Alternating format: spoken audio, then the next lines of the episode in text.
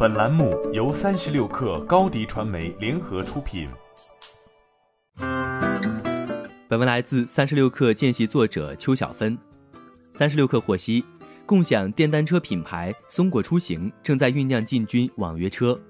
松果出行此前也涉猎过四轮的共享出行产品。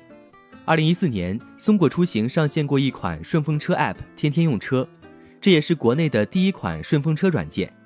此后，松果又转型两轮共享出行。二零一六年下半年推出过七号电单车，眼光也是放在出行需求更高的一二线城市。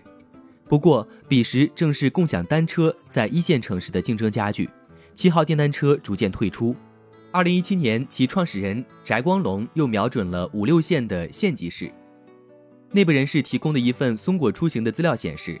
二零一九年，松果出行的目标是面向全方位县域级市场，网约车便是其中的一环。门槛并不高的网约车市场玩家众多，占据网约车八成以上市占率的滴滴，疫情期间单量受挫，接下来也开启奋起直追。据中商产业研究院的报告显示，目前中国互联网出行在一二线城市渗透率为百分之四十点一和百分之十七点三。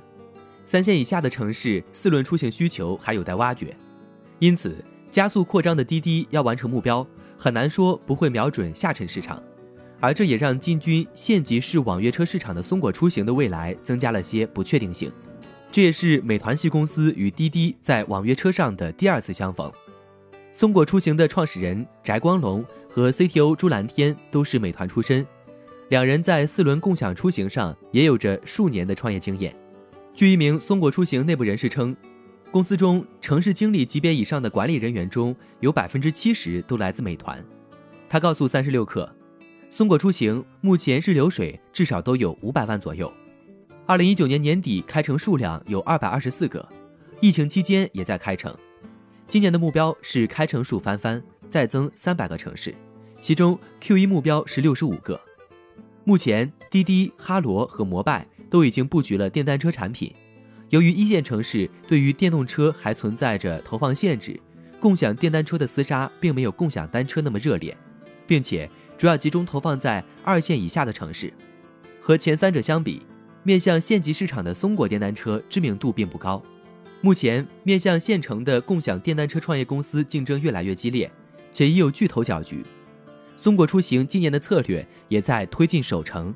方式主要是与当地县政府的有关部门的独家协议签了之后，其他人就很难进来了，除非盲投，但是清退的风险非常大。欢迎添加小小客微信 xs 三六 kr 加入三十六氪粉丝群。高迪传媒为广大企业提供新媒体短视频代运营服务，商务合作请关注微信公众号高迪传媒。